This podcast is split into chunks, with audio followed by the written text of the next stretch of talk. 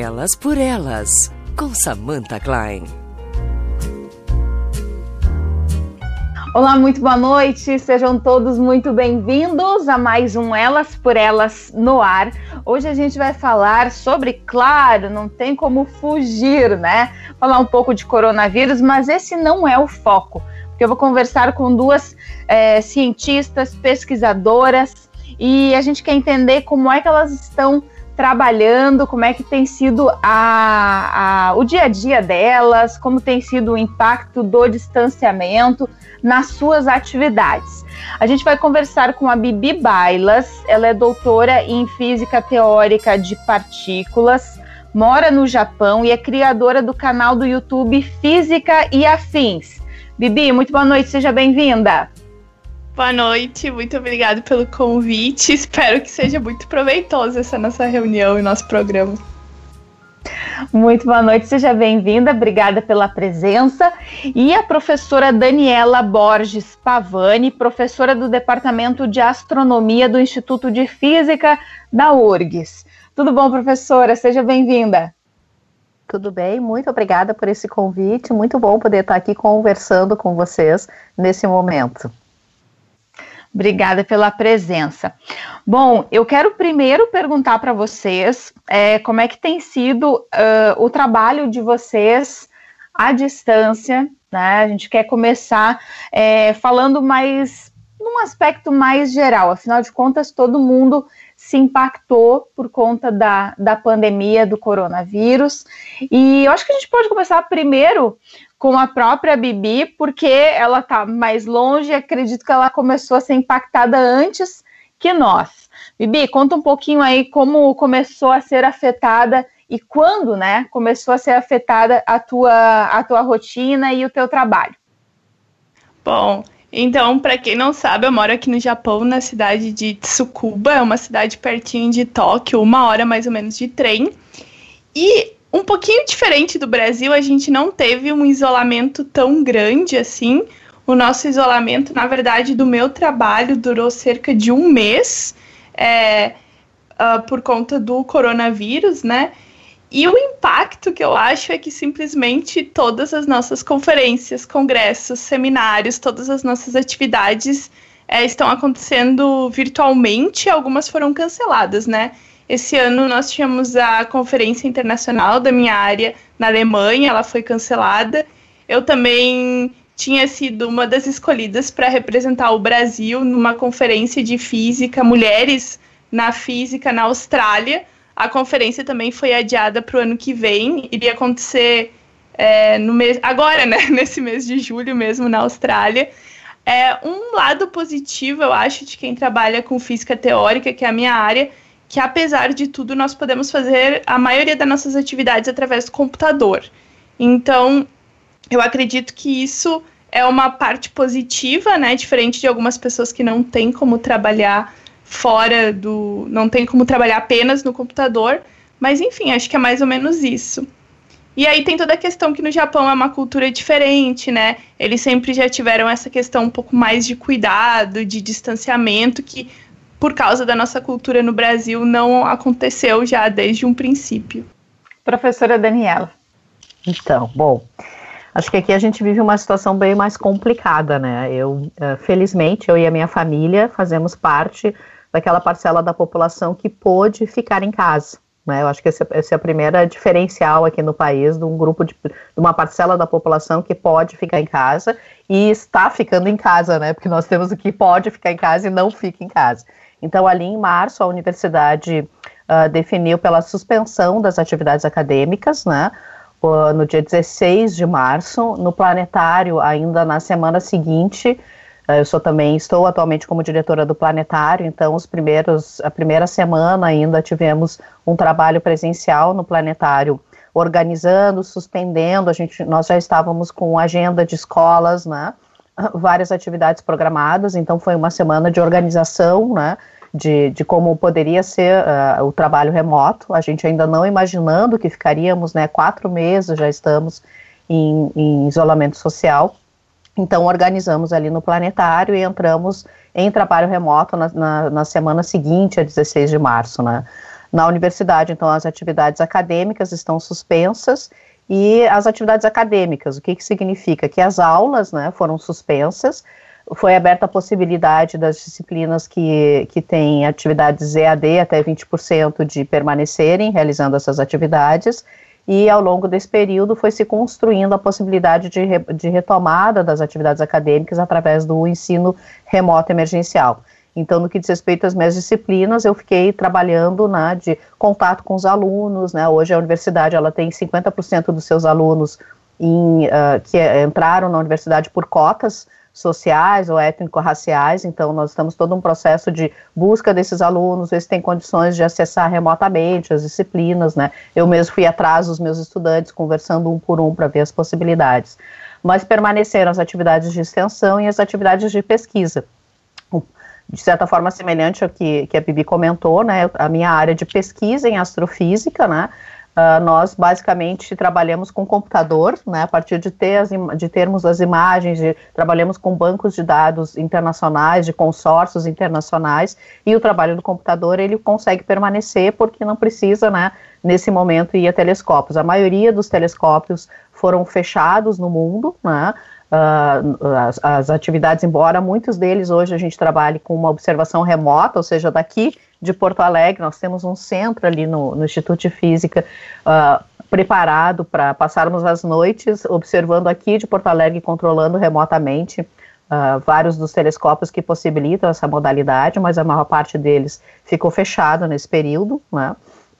E a atividade de extensão e de interação com os alunos de orientação ela permanece. Então a gente brinca que o trabalho é remoto, mas parece que ele dobrou, triplicou, né? Porque no dia a dia tu tá na universidade, aí tu sai de uma aula, tu encontra o aluno, vai para tua sala, orienta, conversa, né? Organiza um trabalho, ou lá no planetário a gente está no dia a dia, mas agora tudo isso teve que se colocar ao longo do dia, né? Então tu passa o dia, né? Orientação de alunos de, de doutorado, alunos de graduação, no planetário nós transformamos já de partida três projetos nossos presenciais em projetos virtuais, né?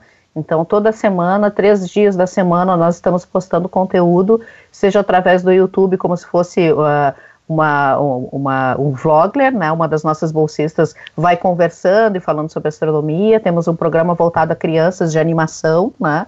Temos um programa toda segunda-feira que comenta o céu da semana. Então, assim, é olhar, é ler roteiro, né? Corrigir roteiro, interagir com os alunos e a vida em casa, né? Eu sou casada, eu tenho uma menina de 5 anos, tenho meu enteado de 11 anos, né?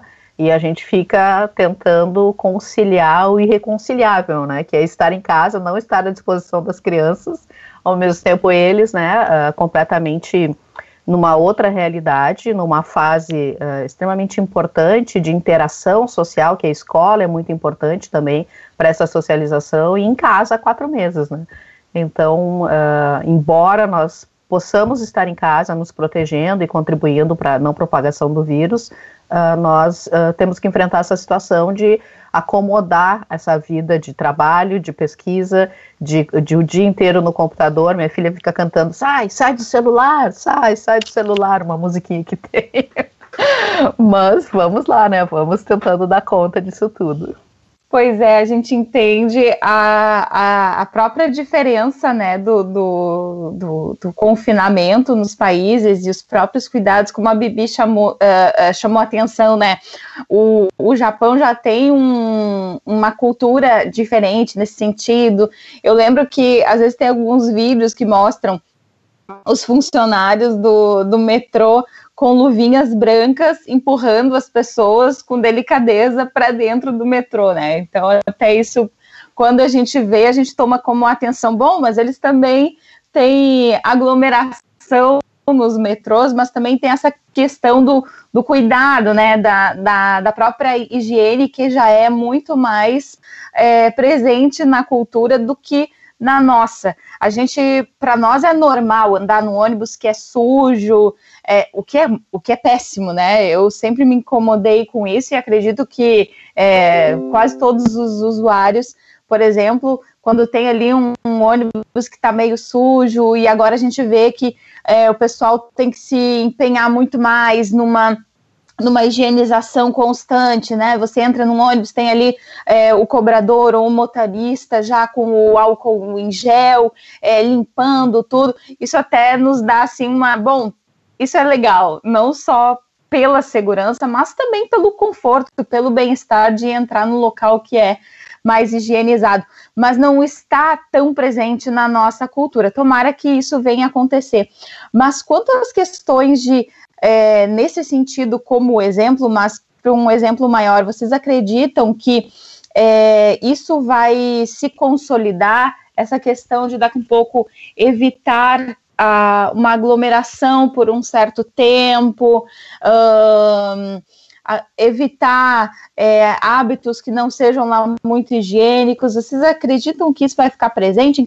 Inclusive, a Bibi pode nos contar como é que está a situação é, de reabertura, de é, ida aos cinemas, por exemplo, porque aqui a gente concebe como inimaginável por enquanto, mas a gente quer entender qual é a realidade também aí no Japão. Olha, eu acho que apesar do confinamento ele não estar tá sendo tão presente, porque Tóquio mesmo há um mês já abriu, né? O trabalho novamente, as pessoas já começaram a trabalhar, mas eu acho que aquela sensação de que existe o corona deixa as pessoas sempre muito preocupadas. Apesar de que eu posso ir ao cinema ou eu posso andar entre aspas normalmente, eu evito porque eu sempre fico com aquela sensação de que algo pode acontecer, né? E, e no Japão, agora, como voltou Tóquio todas as pessoas estão pegando metrô e tudo mais, é, tem um crescimento de casos, não tão alto como no Brasil, mas existe esse crescimento. Então, eu estou tentando evitar. E como no meu trabalho também, todas as reuniões elas são feitas via videoconferência, é proibido ainda as pessoas almoçarem juntos. Então, tu não pode almoçar em grupos com mais de duas ou três pessoas. Então, eu acho que apesar das coisas estarem mais ou menos normais, as pessoas têm muito esse cuidado, assim, que infelizmente no Brasil a gente não vê tanto, né? As, algumas, como a professora Daniela falou, algumas pessoas que poderiam estar em casa estão saindo de casa. Por exemplo, para ir no shopping. Não tem necessidade da pessoa ir no shopping, sabe? Tu pode, sei lá, comprar pela internet ou esperar, só se fosse uma urgência assim muito grande, né? Eu espero que as coisas melhorem, mas eu acho que a gente vai precisar é, de muito esforço. E eu acho que sim, que as questões de higiene, tanto no Japão, aumentaram bastante, porque eu vejo agora não tem uma pessoa na rua sem máscara. É, antes os japoneses já usavam máscara sempre, é uma, uma tradição mesmo, é um costume. Mas eu acho que agora tá mais ainda. E álcool o tempo inteiro. Então, se, eu não sei, fica aquela sensação de medo, né? Da pessoa ficar doente, eu acho. As máscaras eram mais pelo sentido de poluição, é, nesse, nesse sentido mesmo, Bibi. Na verdade, aqui no Japão tem muita cultura de que se tu tá com um resfriadinho, se tu tá com um pouquinho já te sentindo meio mal, para evitar passar para as outras pessoas, já usavam a máscara. E também porque aqui no Japão tem uma temporada em acho que é março, abril, que existe o pólen de uma árvore específica que dá muita alergia nas pessoas. Então, muitas pessoas usam a máscara para se proteger do pólen dessa árvore e evitar as alergias. Então, é mais ou menos isso. Além de que no Japão tu não cumprimenta ninguém dando beijinho, é, dando abraço, tu não fica assim é, o tempo todo agarrando as pessoas. Então, acho que isso daí já evita um contato maior, né? E uma propagação de vírus. Professora Daniela, como diretora do planetário, uh, a gente entende que é meio que é mais ou menos como uma atividade de cinema, se a gente for fazer uma, uma comparação, né, de cinema ou de teatro, por exemplo, em que tem que reunir as pessoas num local fechado para desenvolver aquelas atividades. E muitas vezes crianças, adolescentes também.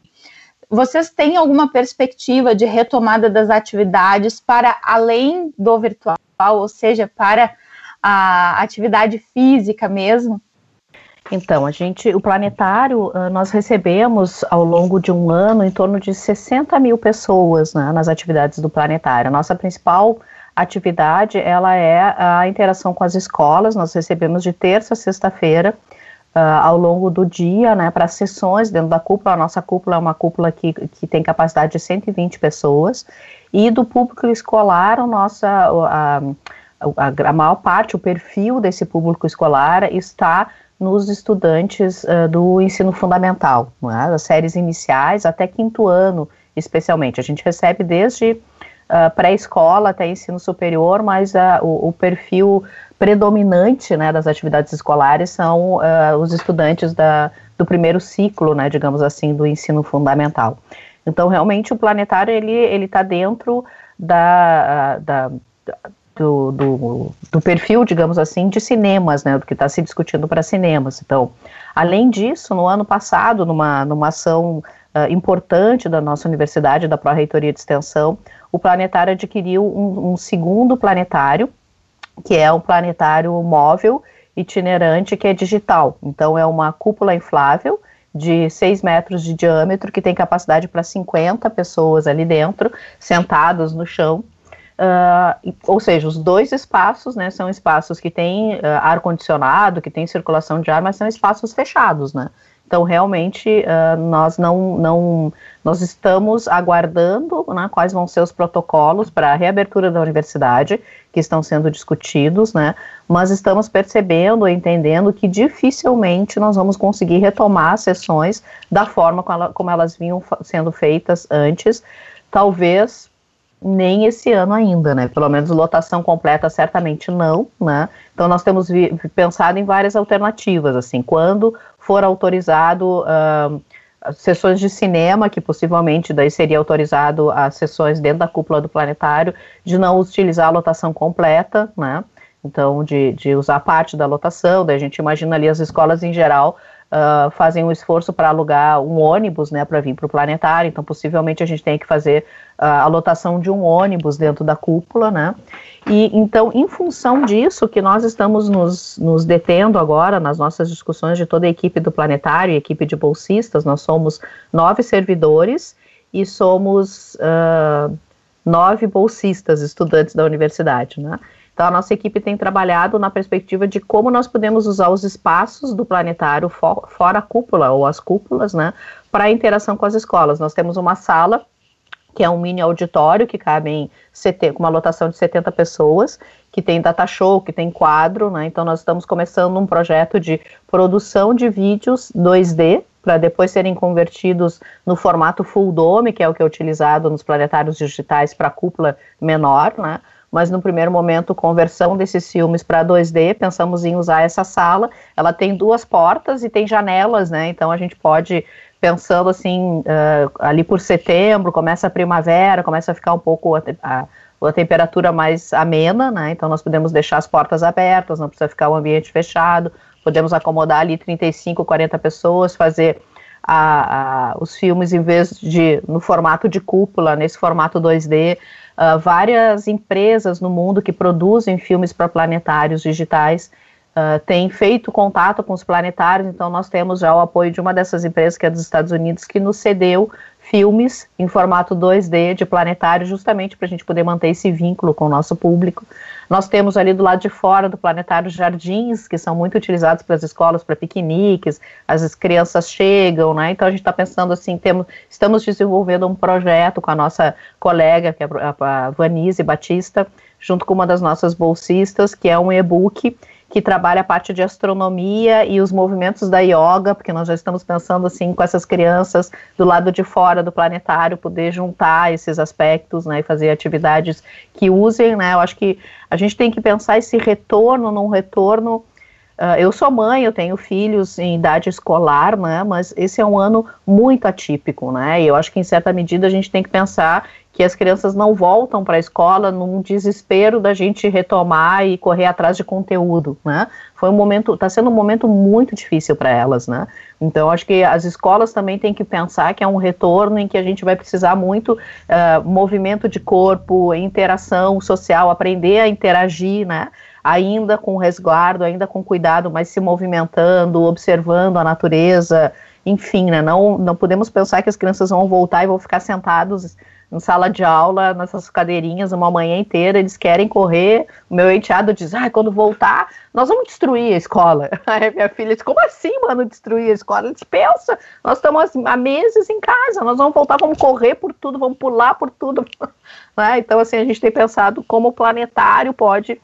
Nesse perfil de atendimento do público escolar, contribuir né, com, a, com, as escolas também, proporcionar espaços que uh, é um espaço de educação não formal que pode trabalhar com a divulgação, com o ensino de ciências, mas num, num formato mais relaxado, num formato né, mais, uh, mais de, de, de, de, bem isso, acho que a palavra é essa, de um formato mais relaxado, né?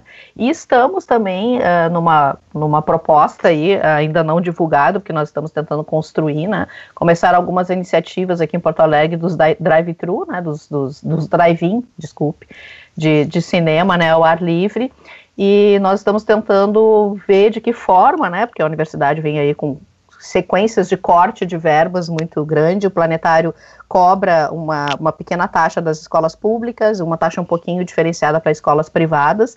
Essa é, o, é, a grande arrecadação que nós temos. Ela supera em mais de três vezes o recurso que o governo federal nos dá, né, através da universidade. Nós estamos sem arrecadar nesse momento, né, mas nós queremos muito conseguir viabilizar sessões ao ar livre no, do planetário. Nós estamos aí empenhados junto com a Pró-Reitoria de Extensão, uh, conversando e tentando ver como nós conseguimos viabilizar isso, né, de aos finais de semana, por exemplo, nas nossas sessões que eram aos domingos, né, uh, proporcionar de alguma forma essa estrutura do, do drive-in, de conseguir montar uma tela que, e proporcionar um espaço que as pessoas estejam ao ar livre assistindo filmes de planetário. Né.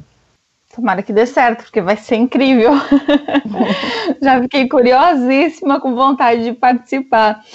É, professora, você falou a respeito de é, um formato de ensino não formal, né? E até queria pegar esse gancho é, com a Bibi Bailas, porque uh, a Bibi criou esse canal Física e Afins e eu queria que você contasse como é que é a experiência, né? Uh, queria saber se você entende como um canal também uh, de ensino não formal, em que você acaba ajudando estudantes ou pessoas que são curiosas em relação à física. Como surgiu a ideia do próprio canal em si? Bom, a ideia do Física e Afins surgiu quando eu fui fazer meu doutorado na França, né? Que eu comecei a falar um pouquinho sobre a minha vida lá na França e aí eu vi que muitas pessoas começaram a perguntar o que, que eu estava fazendo na França. E aí eu a perguntar sobre é, o que um curso de física faz, como escolher um curso na faculdade. Por exemplo, existem pessoas que nem sabem como entrar em uma faculdade, né? O que, que precisa fazer para entrar numa faculdade. Então eu comecei a explicar. E aí o meu canal começou a crescer bastante, justamente a ideia do meu canal não é bem uh, ensinar como numa sala de aula, né? A ideia é popularizar e divulgar a física e as ciências de uma forma geral. Então, é trazer a ciência para mais perto da comunidade, fazer com que as pessoas que não sabem o que um cientista faz na universidade possam vir a entender. Então, no canal eu falo muito sobre é, coisas, curiosidades que saem na mídia sobre alguma notícia que envolve um conteúdo de física ou de ciências, eu explico. Eu sempre tento usar palavras fáceis, não ficar usando equações difíceis ou jargões de cientistas, que é justamente para popularizar, mostrar que a física não é um bicho de sete cabeças, né? É, e é incrível que muitas pessoas comentam é, ai, Bibi, antes de conhecer o teu canal, eu odiava física e agora eu estou é, ficando curioso para procurar novos assuntos, para ler mais sobre. Estou comprando livros sobre o assunto. Então é interessante, né? O meu canal ele conta com mais de 6 milhões de visualizações. Então é um número bem alto de visualizações para um canal que fale de física, né? A gente já está chegando a 150 mil inscritos também. É, no canal eu também falo muito sobre pseudociências, que são é, técnicas que se apropriam de palavras científicas, é, mas que não tem nada de ciência. É como se tu pegasse uma técnica qualquer, maquia de ciência e passa a vender como se tivesse tudo certo dentro da ciência. Então eu tento é, explicar para as pessoas como é que funciona uma metodologia científica, por que, que isso é uma pseudociência, onde é que a gente pode procurar mais fontes sobre o assunto, que as pessoas elas precisam desenvolver um pensamento crítico. É, muitas pessoas também comentam que depois que começaram a assistir os vídeos no Física e Afins, se tornaram pessoas, entre aspas, chatas, porque começaram a questionar muito. Tudo que elas leem, tudo que elas veem, escutam, as pessoas falam, elas querem saber qual é a fonte dessa informação, né? É, porque eu acho que é normal, né? É que as pessoas procurem fontes, né? Vocês, assim, também, né, Samanta, como jornalista, tu vai querer saber a fonte da informação, tu não vai acreditar em qualquer coisa. Ou quando alguém te conta, né, ai, compre, sei lá, tal produto na loja X, tu não vai dar o teu dinheiro assim, tu vai perguntar, mas será que funciona? Será que não funciona? E na ciência a gente tem que fazer a mesma coisa. Então a ideia do canal é essa, eu também trago é, muitas entrevistas, então a gente tem é, o projeto chamado Mulheres Físicas, onde eu entrevisto através de lives, né, transmissões ao vivo, é, pesquisadoras na área de física que estão trabalhando por todo o mundo, né? Esse sábado a gente teve uma live com uma pesquisadora que está lá na NASA brasileira. A gente tem pesquisadoras no mundo todo.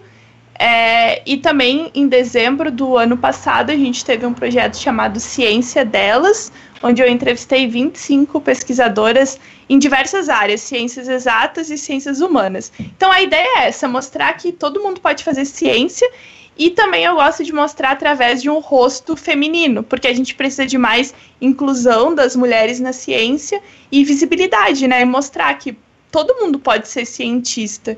Então acho que essa é a ideia do canal, assim, é divulgar e popularizar a ciência. Aqui eu entendo como tem um outro gancho que a professora eh, Daniela também é vice-coordenadora do, do projeto Meninas na Ciência, né, professora?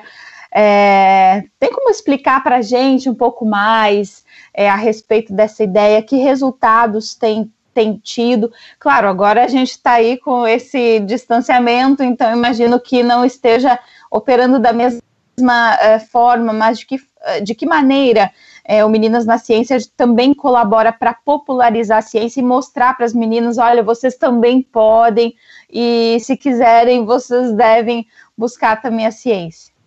Então, Meninas na Ciência, ele surgiu em 2013, né, como, como resposta a uma chamada do CNPq para propostas de pesquisadores que trabalhassem com projetos em interação com as escolas de promoção às ciências, né? A gente ali no Instituto de Física e a URGS, mas especialmente o Instituto de Física, tem uma longa tradição de projetos de extensão em colaboração com as escolas, né? Uh, temos ali um projeto que chama Observatório Educativo Itinerante, que há 20 anos faz divulgação científica no interior do Rio Grande do Sul, Santa Catarina, e aqui na região metropolitana, levando uh, telescópios, experimentos, fazendo formação de professores. E uh, algo que a gente percebe muito na escola né, é uh, um silenciamento ao longo da vida escolar das crianças. Né? A gente vai ali com, com os mais pequenos, né, os mais jovens de primeira uh, educação infantil e séries iniciais, todo mundo pergunta, né, faz todo, faz perguntas super difíceis para a gente, né? O que, que é buraco negro, o que, que é buraco de minhoca, enfim, né? E à medida que a gente vai lidando com as séries mais avançadas, a gente vai vendo um silenciamento. As crianças vão deixando de perguntar, de ser curiosas, mas em especial as meninas vão se tornando né, menos participativas. Então, em função dessa experiência, nós propusemos ali no, no, Instituto o projeto Meninas na Ciência, foi aprovado ali pelo CNPq e depois se tornou um programa de extensão. E ele tem justamente isso, né? A gente fez todo um estudo e faz um estudo e uma pesquisa a respeito de gênero e ciência, carreiras, profissão, na academia, relação na escola, estereótipos de gênero, e através disso procura uh, constituir programas de incentivo, de promoção às meninas na ciência. Então, entra esse aspecto do que a Bibi já falou, né, de, de falar de uma, de uma linguagem mais acessível, de dar rostos, né, de dar pessoalidade a quem produz a ciência, né, nós temos uma visão atual, na, assim, uma visão corrente na sociedade muito de ciência como um dogma, né, a ciência uh, já respondeu isso, o assunto está encerrado, ou quando uh, mudam conceitos, quando a gente vai avançando o conhecimento, ah, viu, a ciência também erra, porque dizia isso e agora está dizendo outra coisa. Por quê? porque a gente precisa uh, discutir mais e trazer para o público escolar, na escola, na escola e fora da escola que a ciência é um processo em construção, a gente está sempre investigando, uh, com a medida que vai, a, a, tecnologia amplia, a gente tem mais ferramentas, à medida que nós vamos construindo os debates entre os cientistas, através da interação com a sociedade, né, a ciência vai se transformando, vai, vai, vai ampliando seus entendimentos, né, e vai caminhando, e ela caminha sendo feita por homens, por mulheres que estão em diferentes países, em, tem diferentes origens, né, então, o que a gente procura trabalhar muito é que a ciência, ela precisa de diversidade, né? Quanto mais olhares distintos nós temos focados num problema, hum, diferentes maneiras, né, além do, porque a gente não, a gente não usa só o conhecimento da matemática, da física, nossa área aqui, né, a gente vai usar todo um, um, um capital cultural e um conhecimento que vão além das ferramentas uh, da matemática, da física, mas de quem nós somos para enfrentar um, programa, um, problema né, da ciência, como a gente diz, para atacar um, um, problema, né? Então, quanto mais diversa essa equipe, mais formas nós temos de, mais chances nós temos de resolver um problema, né?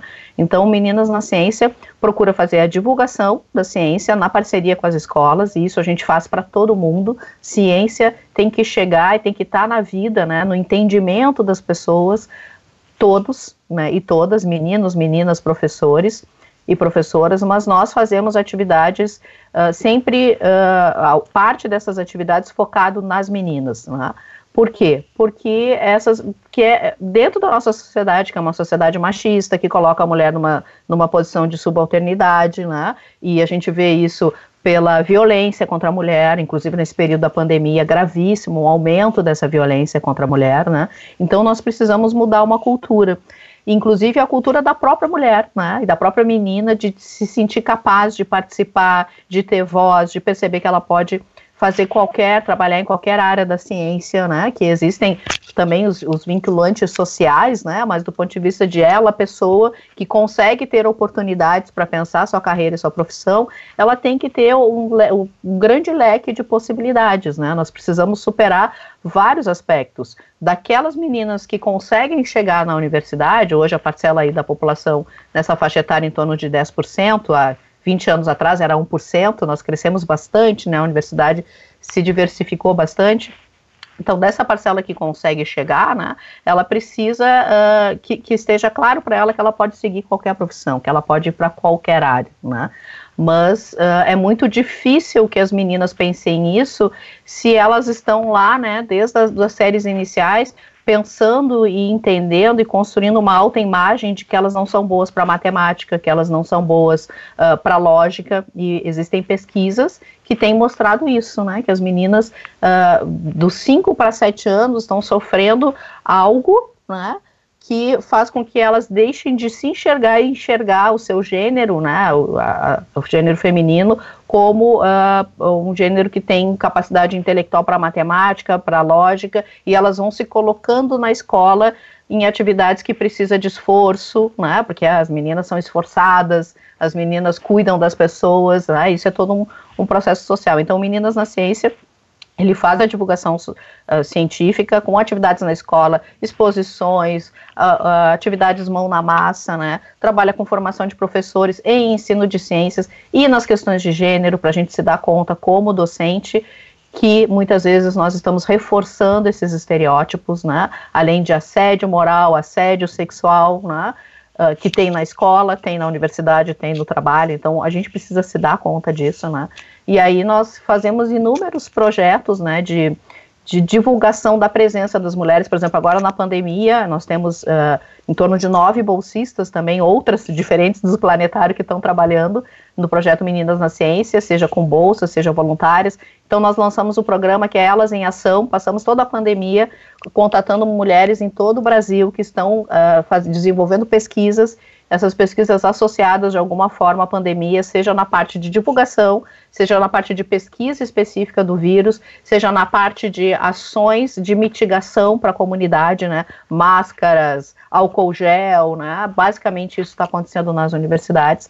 Então a gente lançou pelas redes sociais esse projeto, que é Elas em Ação, e foi teve bastante bastante uh, engajamento né, do público.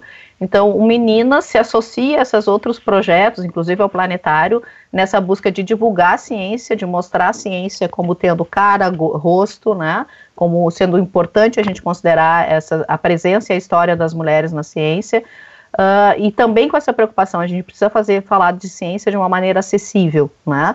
O, o cientista, a cientista, quem está na universidade, quem está nos centros de pesquisa, que no Brasil é basicamente as universidades públicas, né? Precisa se convencer de que a gente uh, tem que conversar com o público. Eu preciso adaptar minha linguagem, que é diferente da linguagem dos meus alunos, e dos meus colegas e do meu meio, né, como a Bibi falou, as conferências em que eu vou apresentar os meus trabalhos, né, nós precisamos que chegue à sociedade o que, que é feito, o que, que é produzido, o que, que é ciência, né. Com a ciência a gente se torna mais capaz, inclusive, de enfrentar momentos como esses, né, de receber uma mensagem no WhatsApp falando que é para eu tomar uh, remédio para vermes, que eu vou me curar de, do coronavírus, e eu pensar, bom, será que é isso mesmo? Quem é que está dando essa informação? Essa informação tem uma origem que eu consigo rastrear, eu consigo saber de onde é que ela surgiu, é de saúde, tem médicos envolvidos, tem pesquisas envolvidas, né? Ou seja, as fake news, né? Então, quando a gente. É, o processo da ciência, que tem esse processo de questionar, de fazer hipóteses, de verificar as possibilidades, né? Eu não gosto de falar muito de método científico, porque parece que existe só um, e existem, né? várias. Uh, vários, digamos, dependendo da área que a gente está falando, mas basicamente eles vão partir dessa ideia, né? Eu vou. Uh, tem uma situação, eu vou refletir sobre ela, eu vou buscar hipóteses, eu vou buscar informações, né? Eu vou fazer a contraposição dessas informações e a gente está precisando disso, inclusive, para enfrentar o momento que a gente vive hoje, né? Com o alastro, né? Uma, uma divulgação de, de falsas notícias, de, de, de como tratar, de como resolver. Isso vai fazendo com que a, a, comunidade, né, um pouco dessa coisa das pessoas não estarem fazendo isolamento quem pode, estarem circulando sem máscara, né? Eu acho que tem muito uh, contra-informação, né? A gente tem uma postura do município, tem uma postura do estado, tem outra postura do governo federal e as pessoas ficam perdidas nisso tudo, né? Então a gente quer que a ciência seja uma arma para as pessoas uh, poderem enfrentar a realidade, né, a avalanche de informações que chegam, porque informação não é conhecimento, e transformar essas informações em conhecimento para elas viverem melhor. Bibi, queria que você falasse um pouquinho sobre isso, porque como cientista também, você até é, citou uh, o termo pseudociências, né? É, que é justamente se apropriar de, de conceitos da ciência e trazer como se fosse algo científico e, e que nada de científico tem. Tem como trazer alguns exemplos para gente? Que exemplos são estes, esses que tu mostras no teu, no teu canal? Tá. É, pseudociência, então, seriam coisas que tentam utilizar de palavras científicas e dizer que existem evidências científicas.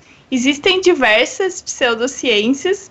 Eu não sei se eu posso falar aqui exatamente o nome dessas técnicas, mas, enfim, existem técnicas que são ditas, por exemplo, terapias, que poderiam curar doenças ou, ou que através de, sei lá, vibrações, frequências e coisas do gênero, elas poderiam é, sei lá, te curar de um câncer, por exemplo, tá? Vamos colocar o negócio é bem assim. Então, eu, o que eu gostaria que as pessoas se atentassem quando elas escutam palavras do tipo vibração, frequência, energia, é, quântica. Eu acho que as pessoas escutam muito o termo quântica. Tudo hoje em dia é quântico, né? Então, sal quântico, água quântica, é, sei lá, qualquer coisa, remédio quântico. Então, quando existem esses termos científicos, nem sempre quer dizer que aquilo ali é realmente científico. Então, se, a, se o lugar que vocês forem começar a falar, por exemplo, cientistas comprovam, pesquisas comprovam, a ciência disse, vocês têm que perguntar assim, mas que cientistas? É, que pesquisas? é, onde é que estão essas pesquisas? Porque a maioria dessas pessoas que querem vender algum tratamento geralmente é atrelado a tratamentos de saúde ou de para uma doença, emagrecimento, rejuvenescimento, são coisas nesse sentido. Então, se vocês lerem em algum lugar que o tratamento foi comprovado cientificamente, vocês têm que se perguntar é por quem, onde E aí entra assim uma questão um pouco mais complicada que é entender se por eventualidade aquela pessoa te mandar realmente um artigo científico, é também entender se aquele artigo científico ele tem é uma estatística boa. Aí já entra uma parte mais científica, né? O que eu faço no canal é pegar uma por uma dessas terapias e explicar cada ponto delas, o que que tem sentido e o que, que não tem sentido. O que, que é física e o que, que não é física. Eu faço muito react, que chama, que é pegar o vídeo de uma pessoa utilizando essas técnicas. Por exemplo, uma técnica que eu fiz um vídeo recentemente, que teve uma repercussão muito grande, foi uma nutricionista dizendo que ela praticava uma coisa chamada nutrição quântica, que através de terapias quânticas e uma nutrição quântica, ela podia curar é, doenças crônicas, doenças autoimunes, depressão, várias coisas. E aí eu fiz o vídeo, eu fiz essa denúncia Inclusive, uh, a revista Fórum fez uma matéria sobre o assunto e o próprio Conselho Federal de Nutricionistas se manifestou, dizendo que nutrição quântica não é uma especialidade dentro da nutrição e que eles iriam investigar o caso porque uma pessoa não pode ir a público dizer que é nutricionista, dizer que utiliza uma coisa que não é reconhecida pelo Conselho Federal de Nutricionistas e dizer que ela cura doenças que não têm cura. Ou seja, é uma coisa assim tão absurda, mas eu entendo que em alguns momentos a pessoa que está numa situação vulnerável, ela pode acreditar. Ela pode pagar por essa consulta. Ela... Porque assim, se a pessoa está doente, ela quer se curar. Todo mundo quer ficar bem, quer ficar saudável. Então, é isso que eu tento chamar atenção das pessoas. É justamente técnicas que usam palavras científicas e, e, dizem que possuem evidências ou comprovações científicas, quando na verdade não possuem. Então é mais ou menos isso. Aliás, eu fiquei curiosa agora. Existe assim alguma? É, eu estou procurando agora o que, que é, é, alimentação quântica, né? O que, que é isso? e mesmo que não não cure nenhuma doença, mas isso de fato existe? porque eu vejo muitos, uh, muitos termos para alimentação, assim, diferentes termos, e eu fico pensando, assim, a, até que ponto eles são verdadeiros e até que ponto é, a gente se alimentar direitinho, né, naquele sentido, olha, ter uma alimentação equilibrada, balanceada, com frutas, com proteína, com carboidrato, em medidas sérias, não seria já o suficiente para nos alimentar bem. É, eu acho que as pessoas eles usam esse termo quântica porque é uma é um termo que vende. Isso surgiu lá dos anos 2000 com essas é, chamadas, é, sei lá, os pensadores da nova era, né? Que, que, que mistura um pouco de ciência, espiritualidade, mas não tem nada relacionado com é, ciência. A mecânica quântica é uma parte da física, é um ramo da física que estuda propriedades subatômicas da matéria e ela não está relacionada com curas, com espiritualidade, com religião. O exemplo que eu posso citar que a mecânica quântica está diretamente relacionada a curar alguma doença é quando tu vai num hospital, por exemplo, e faz uso de uma radioterapia ou de, por exemplo, é, um raio-x. Ou então em alguns países, no Brasil ainda não existe, mas em alguns países como Japão, França, se usa protonterapia, que é parecido é, a radioterapia, digamos assim, que é para tratar câncer, que usa prótons, que são partículas da física. Mas é aí que a mecânica quântica pode te ajudar na saúde, mas não com a força do pensamento tu curar alguma doença. Acho que a professora Daniela está pronta ali para fazer um comentário, né, professora? É, eu, eu acho assim, a, a gente precisa denunciar como muito grave esse tipo de coisa, porque isso é, é estelionato, é, é, roubar das pessoas, em todos os sentidos. Rouba a esperança delas, muitas, inclusive, deixam de fazer tratamentos que são tratamentos uh, com, com todo um histórico de pesquisa, né, que, que são promovidos pelos médicos e pelas médicas, pelas clínicas. Muitas deixam de fazer esses tratamentos uh, e seguem uh, essas, essas divulgações desse, desses tratamentos.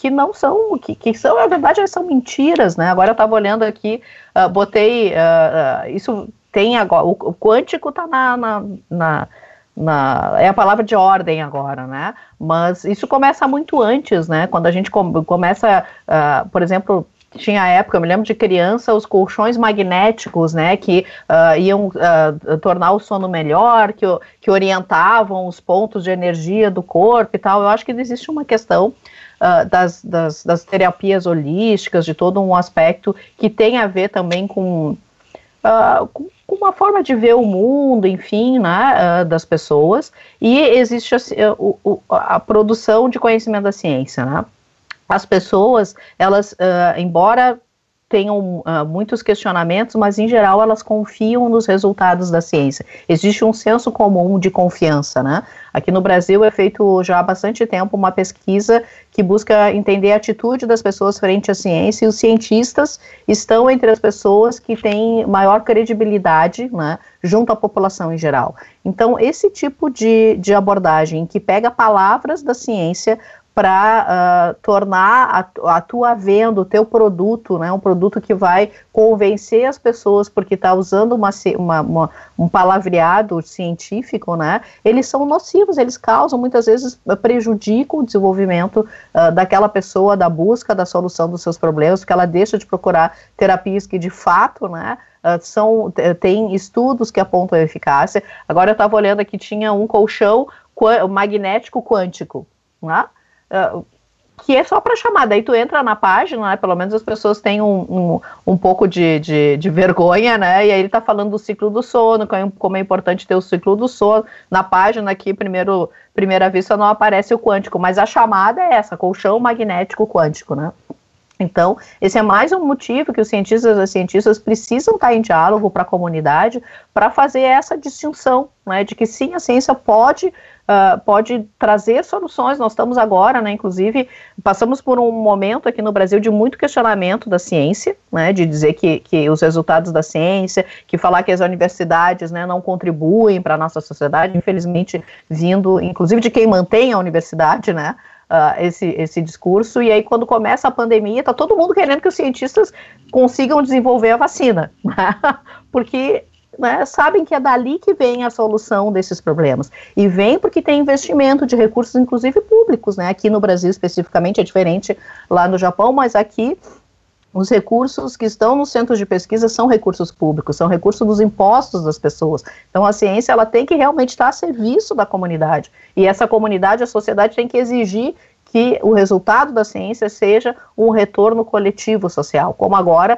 essa busca de vacinas, de entender a doença, né, para poder dar resultados. Mas é, é, tradicional isso na venda de produtos, usar termos da ciência para dar sentido, para valorar o teu produto, né? Isso é um absurdo porque uh, não é só uma questão de propaganda, né? É de enganar as pessoas e as pessoas sabem que estão enganando porque elas sabem que o seu colchão não é quântico, que a sua dieta não é quântica, né? Ela está usando esse termo para vender. Isso é uma irresponsabilidade. Fico bem feliz de saber esse caso. Eu vi esse teu programa, Vivi, sobre a nutricionista quântica, mas não tinha acompanhado que o conselho, né, de nutricionistas uh, tá, uh, abraçou essa questão, porque é isso mesmo, né? É preciso ir atrás desses profissionais, né?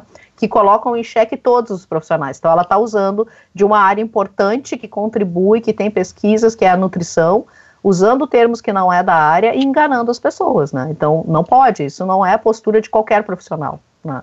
É, eu acho que o Conselho Federal de Nutricionistas até foi o primeiro que eu vi que se pronunciou abertamente, então deixa, fica deixa para outros conselhos, né?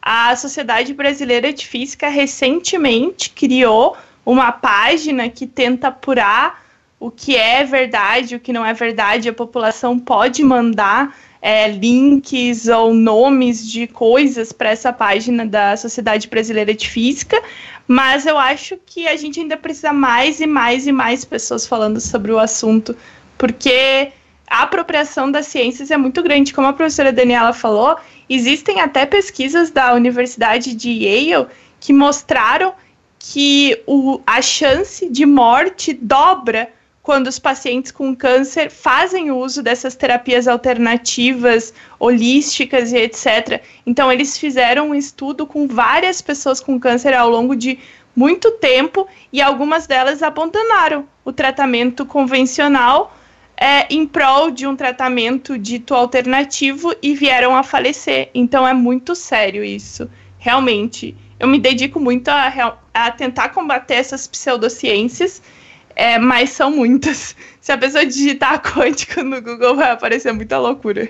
Meninos, olha só, uh, a gente tem poucos minutos ainda de programa, o papo passou voando e eu quero reservar esses últimos minutinhos, então, para que vocês é, façam alguma consideração final em relação à pandemia, mas que também divulguem o trabalho de vocês, né? É como é, é possível é, acessar, para quem ficou mais curioso, para quem não conhece o Planetário da URGS ou o projeto é, Meninas na Ciência, o canal é, Física e Afins. Eu quero que vocês façam uma propaganda aí é, é, positiva, porque tem ciência aí, tem muita, muito trabalho duro por trás. Começar com a professora Daniela.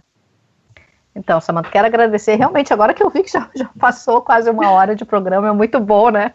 Quando a gente tem uma conversa dessas. Então, de novo, quero agradecer né, a oportunidade de estar aqui com vocês, conversando, trocando ideias sobre esse assunto tão importante, né? Falar sobre ciência, falar sobre a interação com a sociedade. Então, os nossas, uh, as atividades do planetário, as atividades do Meninas da Ciência, né, dos nossos projetos de extensão, nós temos uma ação bem forte nas redes sociais, a página tanto do Planetário quanto das meninas uh, estão sediadas na, na página da URGS, então www.ufrgs.br barra Meninas na Ciência barra Planetário, tá? Uh, a gente tem então também Twitter, a gente tem Instagram, nós temos uh, páginas no Facebook, né, que procuram divulgar então as nossas ações. Quero dizer isso especialmente, né, nós estamos com as atividades por enquanto acadêmicas suspensas na universidade, mas em interação in, assim imensa com os nossos estudantes, os nossos projetos. Segundas, quartas e sextas nós postamos, né, no, no nosso canal do YouTube do Planetário e na página do Facebook do Planetário um, nos nossos projetos que falam sobre céu, que falam sobre astronomia voltada para as crianças, astronomia voltada para os jovens, o Meninas na Ciência também com várias campanhas na internet, a gente tem feito interação também com professores e professoras. Essa semana, a partir do, do planetário, interação com o Observatório Astronômico e com o Museu da Universidade, nós estamos iniciando com uh, os professores de três escolas do município, uma estadual e duas do município, o projeto Estrelas do Sul. Esse projeto ele foi uh, submetido para o edital do Ministério da Ciência e Tecnologia e do CNPq o ano passado, que é para promoção da qualificação da educação científica nas escolas. Então, nós submetemos junto com o Instituto de Educação Rio Branco e com as escolas municipais Mariano Becker e Jean Piaget, e estamos já há dois meses com os supervisores, as lideranças das escolas ali, as gestões planejando, e essa semana começamos a interação mais ampla com os professores.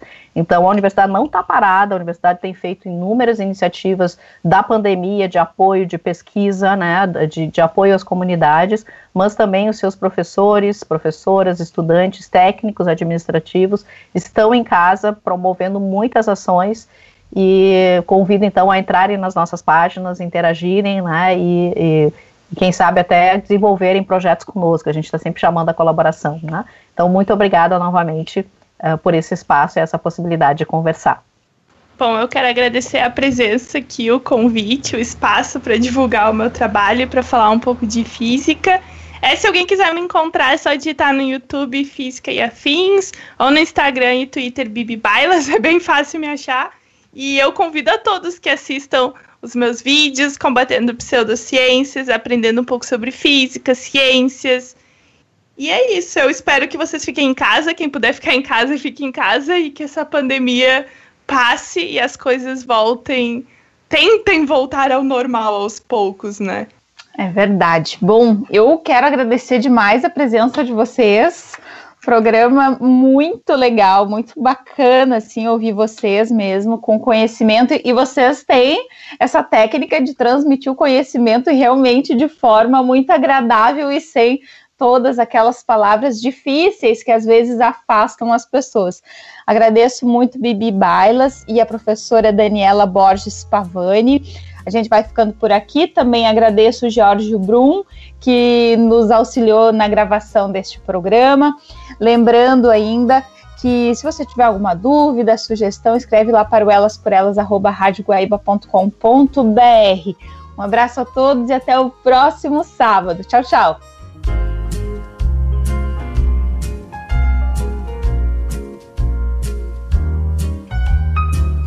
Elas por Elas, com Samantha Klein.